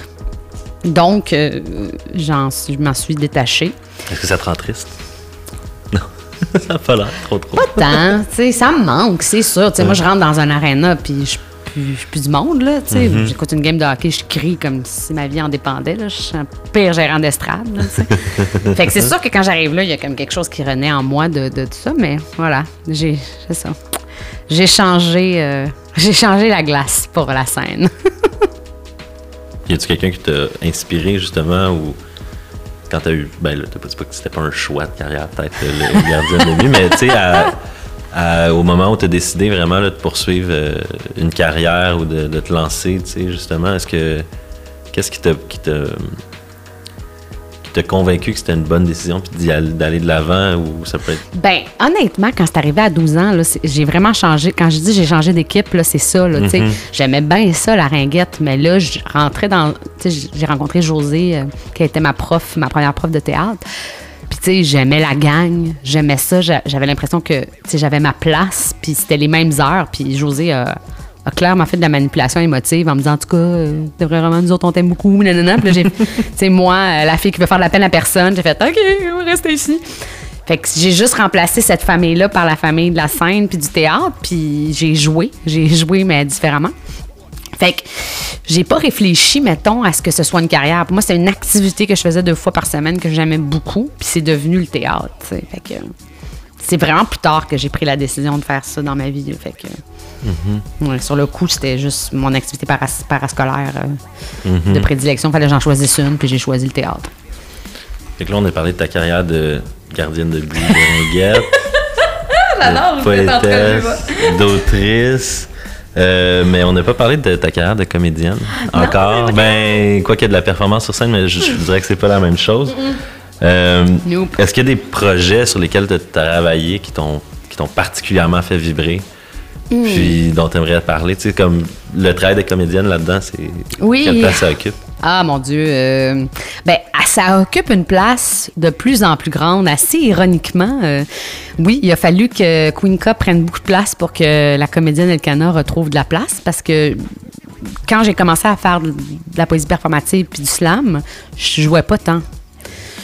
J'avais mes projets avec ma compagnie, avec ma cousine et ma sœur. On faisait des trucs, mais j'étais pas, euh, c'était pas ça qui me faisait gagner ma vie. Là. C'était, je travaillais dans les bars, puis c'était ça, là, mon salaire principal. Puis le Queenca a pris de la place, puis c'est ça qui est devenu mon projet artistique.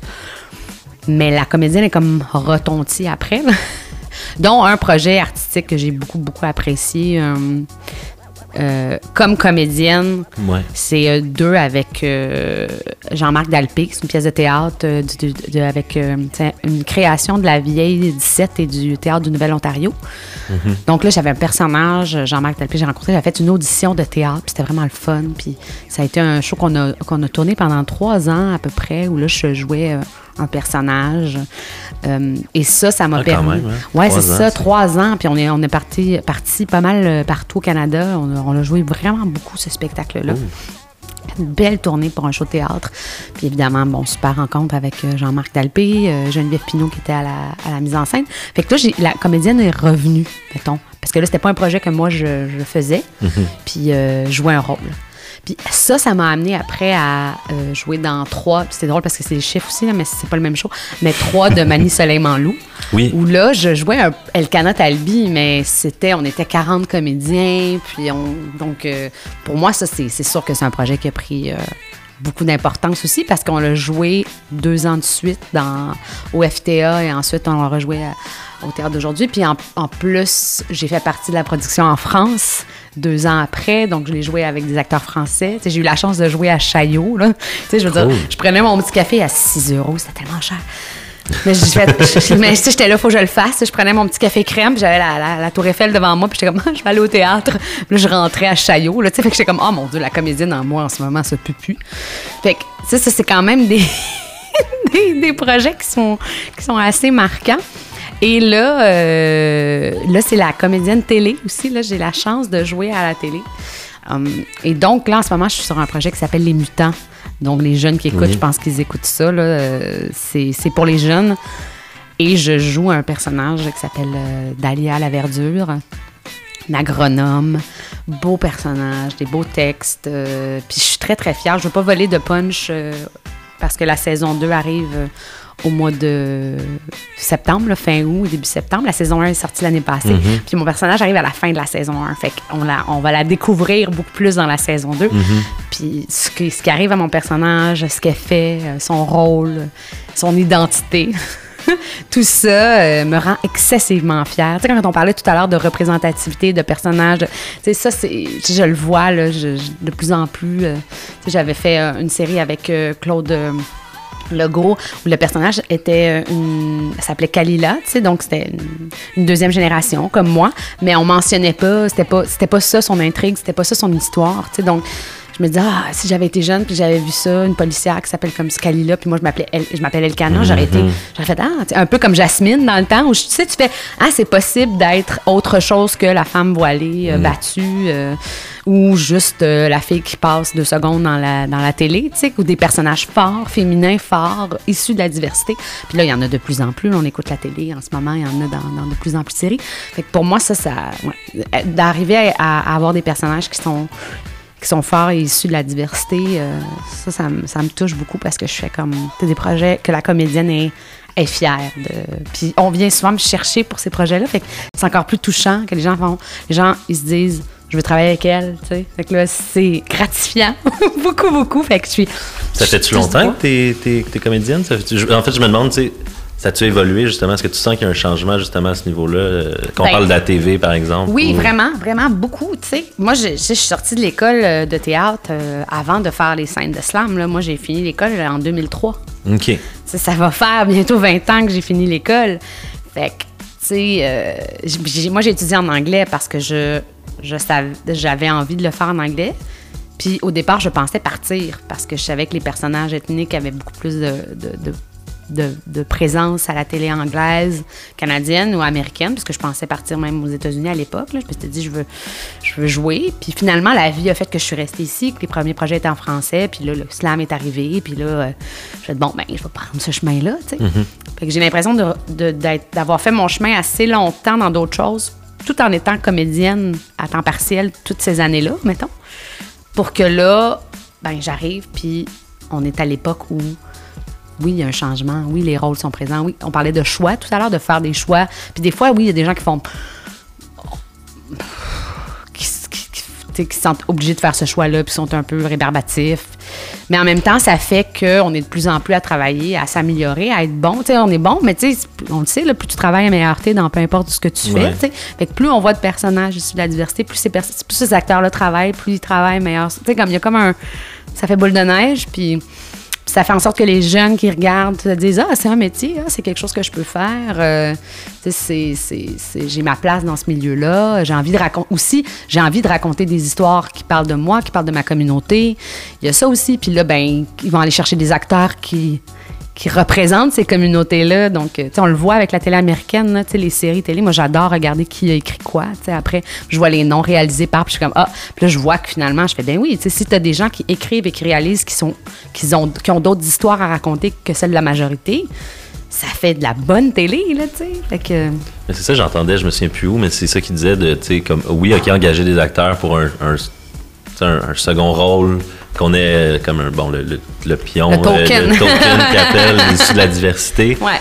Mais après ça, je me souviens plus c'était qui, je sais pas, mais qui disait, mais non, mais donner des rôles de réalisateur aussi Ouais. à des personnes, donner des Ouais, rôles de, tu sais, de pas juste l'acteur qui apparaît deux minutes, puis on est comme, ok, on a, on a une on a, diversité fait, dans on notre a checké, c'est ça. non, tu sais, fait que, en tant que créateur aussi, t'es producteur même, tu sais, que les gens aillent produire des films. Euh, Tout à fait.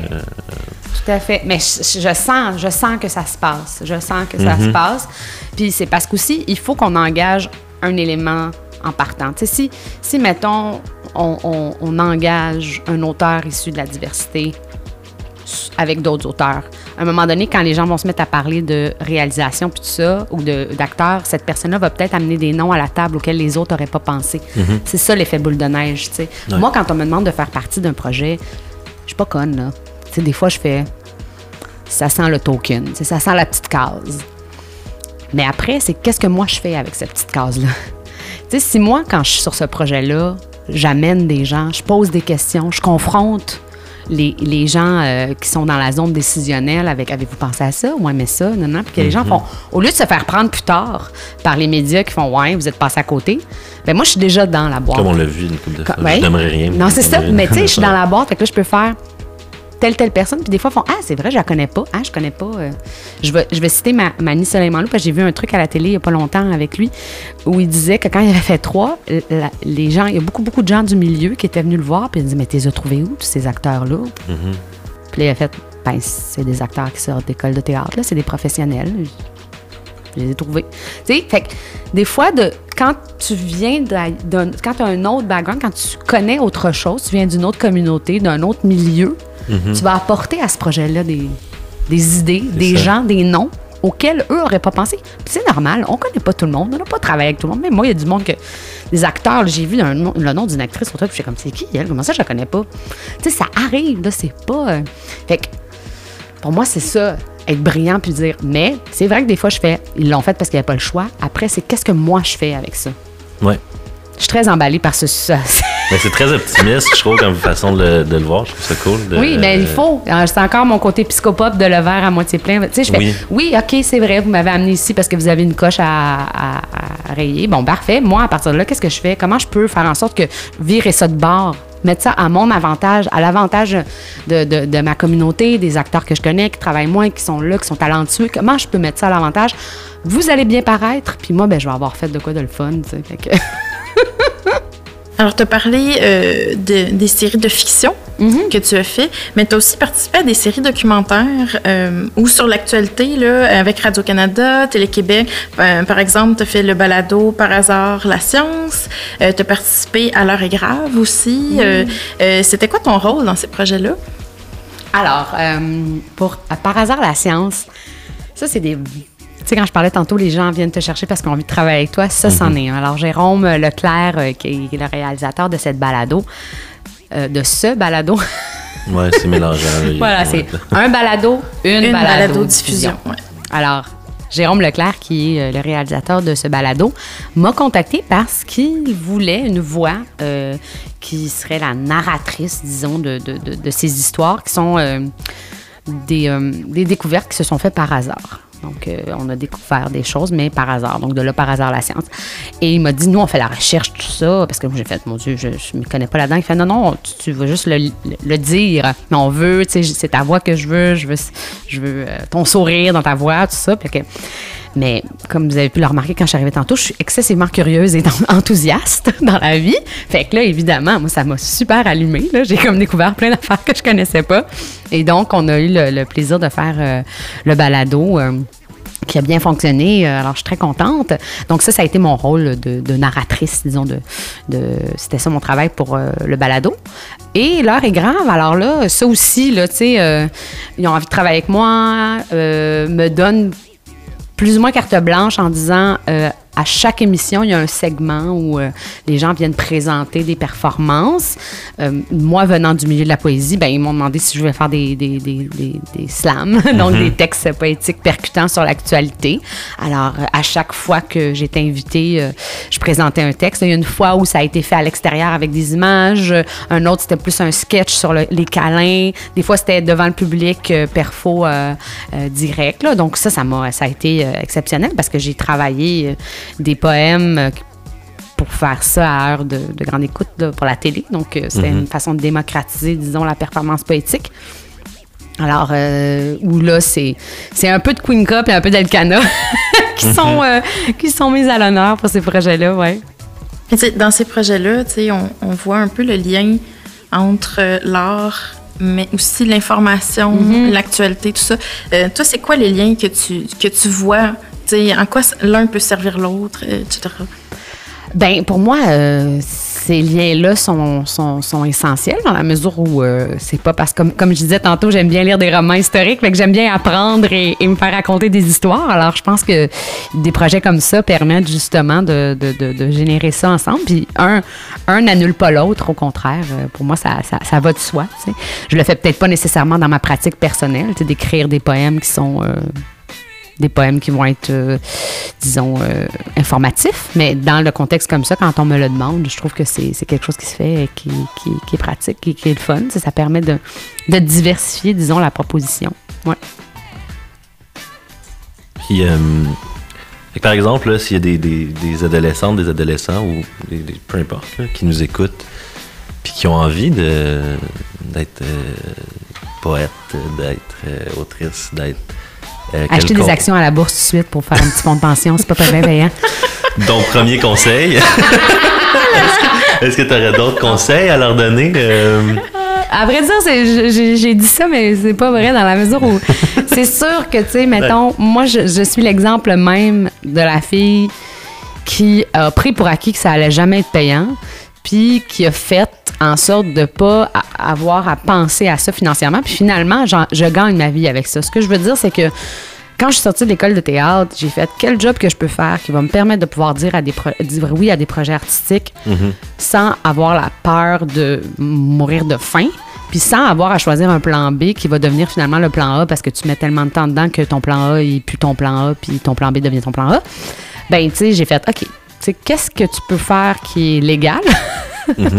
qui prend pas beaucoup d'heures puis qui est quand même payant, ben, tu sais, on va se le dire, reste au bar. Fait que, tu sais, j'ai- j'ai- j'ai j'ai- travaillé là-dedans. Je me souviens, des fois, je fermais le bar à 3 heures du matin, puis je faisais un projet de théâtre où on- c'était croissant et théâtre. Fait que j'étais debout 4 heures après pour performer. Mais tu sais, c'était ça, là, tu sais.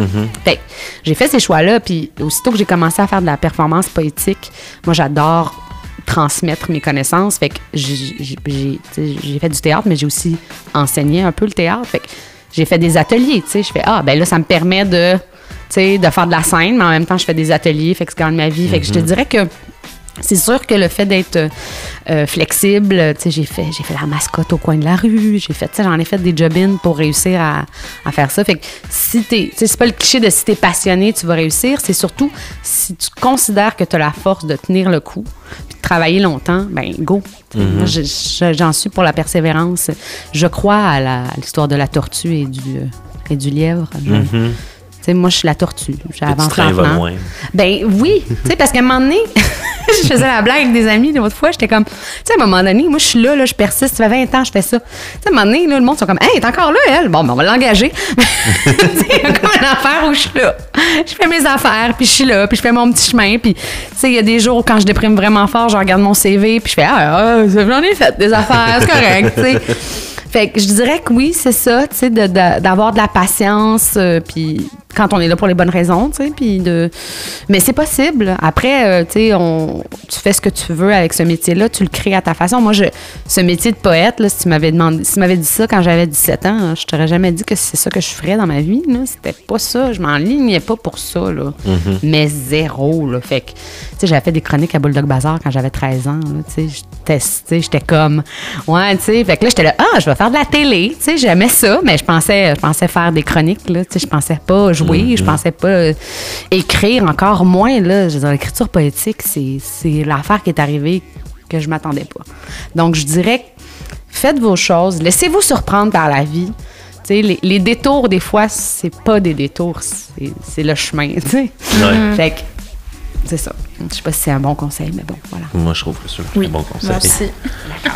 Euh, donc là, euh, si on veut te retrouver, si on veut suivre ton travail, si on veut acheter tes, tes livres, tes disques, euh, bon, les spectacles, j'imagine qu'on le sait en ce moment. Écoute, je vais monter sur scène le 31 mars Oh mon Dieu! à Sherbrooke avec Amélie Prévost pour un spectacle de poésie. Ça, Faut vous une- croire. C'est une belle nouvelle. génial, ça! Avec la, la journée de printemps qu'on a aujourd'hui, puis ça. C'est l'espoir, C'est René. l'espoir renaît. L'espoir renaît. Donc, euh, ben, pour les livres, alors, euh, ben, moi, Figuier sous la neige est disponible à la bibliothèque si vous voulez l'emprunter. Sinon, vous pouvez l'acheter dans, dans les euh, librairies euh, indépendantes. Euh, je crois qu'il est disponible aussi via le Internet et tout ça. Donc, euh, pour ce livre-là. Pour ce qui est de la musique, euh, ben, Bandcamp, iTunes, Spotify, euh, Queenca, vous allez trouver. Ouais. Donc, c'est disponible. Si vous êtes des amateurs de vinyle, vous pouvez me contacter euh, via euh, mon site web. J'en ai quelques copies. Mhm. Donc, euh, voilà. Puis sinon, oui, queencapoésie.com, c'est mon Ouais. site. Puis les nouvelles, euh, que ce soit au niveau de la, de la comédienne et de la poète, tout est là. Donc, euh, projet théâtre, projet projet télé, tout ça. Puis on va mettre les liens aussi dans la description de l'épisode, Oui, là, ouais. quand les gens vont, vont aller l'écouter, Voilà. vont pouvoir te retrouver. Mm-hmm. Mais je veux te dire un gros merci. Super Oui, généreux de ta part. C'était super intéressant. Je suis bien contente. Merci beaucoup. Merci à vous. Puis je vais aller euh, chercher euh, les fils. euh, Les filles. Les filles De l'allemand. De l'allemand. Ouais. Ah, ouais, je m'en vais faire ça, là, m'acheter des livres parce que clairement, j'ai une obsession pour euh, l'achat de livres. Merci beaucoup à vous. Merci. Merci. Ok, bye bye tout le monde. Bye.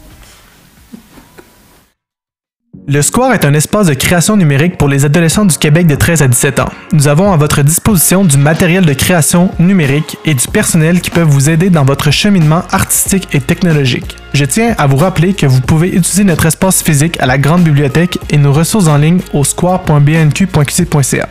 Vous pouvez nous contacter par courriel, Facebook et Instagram, il nous fera plaisir de répondre à vos questions.